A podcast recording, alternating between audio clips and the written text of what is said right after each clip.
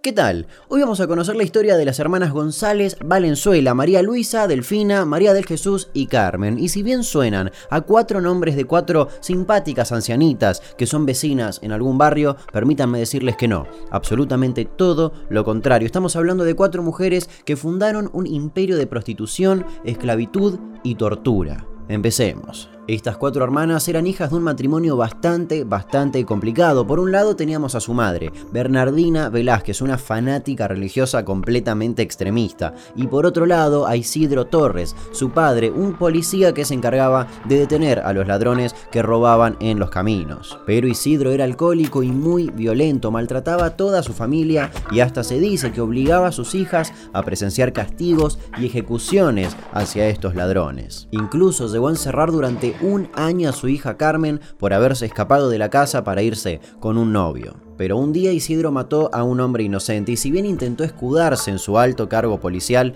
de nada le sirvió y no solo tuvo que cambiarse el apellido para evitar represalias, sino que además tuvo que mudarse con toda su familia rumbo al Salto, en Jalisco. En ese lugar Isidro comenzó a desempeñarse como arriero y sus hijas consiguieron un trabajo en una fábrica de hilados, un trabajo que les duró realmente muy muy poco porque terminaron despidiéndolas. Tiempo después, en 1938, la mayor de las hijas se terminó casando con un hombre llamado Jesús Vargas, a quien le decían el gato. Era un hombre de una reputación bastante dudosa con quien ella decidió poner una cantina, que a decir verdad funcionaba bastante, bastante bien, pero a raíz de un sinfín de malas decisiones económicas del gato, tuvieron que cerrarla. Y si bien María terminó separándose de Vargas, del gato, aprendió muchísimo sobre cómo administrar un bar, y para este punto de la historia, los padres de las cuatro hermanas ya habían fallecido y le habían dejado una pequeña herencia a sus hijas, pequeña herencia que les iba a servir para poner un nuevo negocio. Y ese nuevo negocio fue justamente un nuevo bar, una pequeña cantina ubicada en su pueblo natal. Y ahora es cuando toda esta historia se pone completamente oscura,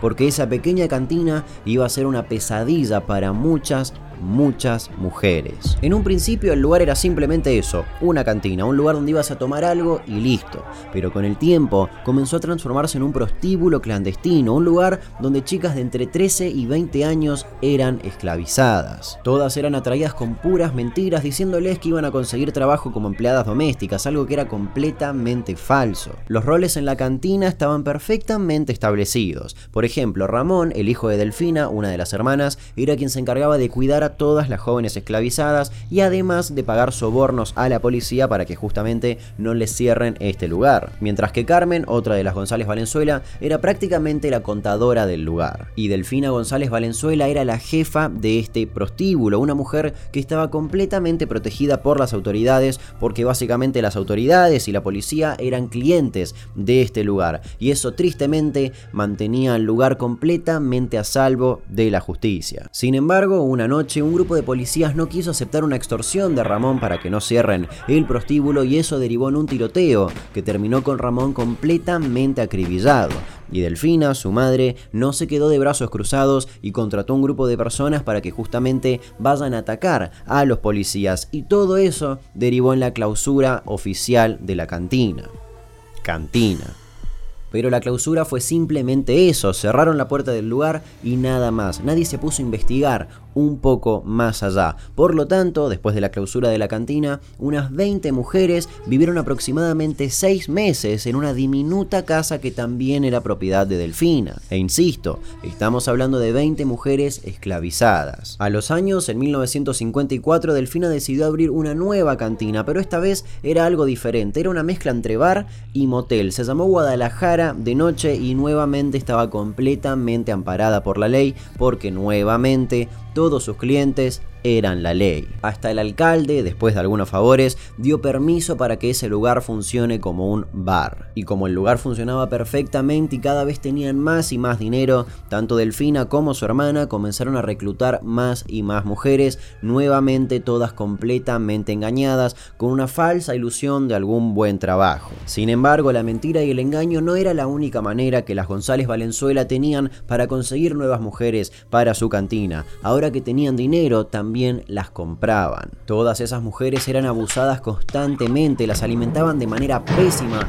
y las bañaban con agua helada. Estaban completamente bajo el control de Delfina, que les vendía productos de higiene personal, maquillaje o ropa. Eso hacía que las mujeres se endeuden con Delfina y sean obligadas a trabajar para saldar esa deuda, deuda que nuevamente iban a tener y así comenzamos a entrar en un círculo infinito donde siempre estaban en deuda con Delfina y siempre estaban obligadas a trabajar en ese lugar. A los pocos años, María, otra de las González Valenzuela, compró otra casa y puso un nuevo prostíbulo. Esa nueva casa antes era propiedad de un hombre a quien llamaban el Poquianchis y eso derivó en que las cuatro hermanas sean conocidas popularmente como las Poquianchis. Para este punto de la historia, ellas ya manejaban con total impunidad toda una red de prostitución en todo México, incluso se intercambiaban mujeres entre sí. E insisto con esto, sus clientes, que eran personas muy importantes, les aseguraban una total impunidad. Y año a año la crueldad para con las mujeres privadas de su libertad aumentaba más y más. Sin embargo, en 1962 las autoridades decidieron cerrar un montón de prostíbulos, lo que dejó a las hermanas con solo un negocio que decidieron cerrarlo para unirse y poner uno mucho más grande. Y de esa manera compraron un rancho llamado Loma del Ángel y pusieron una nueva cantina donde comenzó a funcionar un nuevo prostíbulo.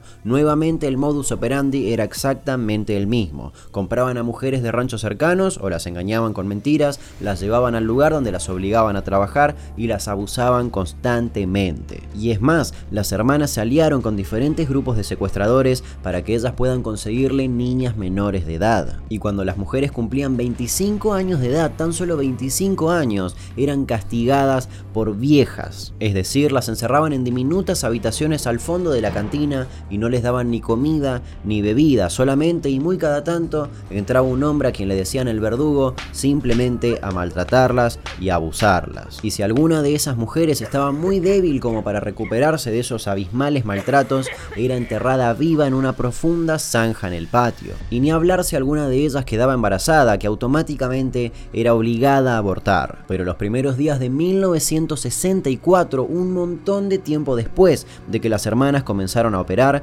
una de las chicas esclavizadas, llamada Catalina Ortega, logró escapar de este rancho y fue directo a la policía, donde contó absolutamente todos los horrores a los que era sometida y rápidamente se emitió una orden de detención contra las hermanas Poquianchis. Fueron detenidas y el 25 de enero de 1964 la revista Alarma publicó una profunda investigación donde todo esto y mucho más se dio a conocer. La revista mostraba por primera vez los rostros de las hermanas González Valenzuela. En esa investigación se las acusaba de homicidio, de crimen organizado, de abortos, de corrupción de menores y de varios cargos criminales más y cuando fueron detenidas encontraron fosas clandestinas en varias propiedades de las hermanas, y esas fosas permiten estimar que las hermanas Poquianchis mataron entre 90 y 150 mujeres. El proceso judicial duró varios meses, meses de interminables interrogatorios y de los más aberrantes relatos que te puedas imaginar, pero finalmente las hermanas Poquianchis fueron condenadas a 40 años de prisión y prácticamente todas ellas murieron en la cárcel. Sin dudas es una de las historias más escabrosas y oscuras de México e incluso si vivís en alguna zona cercana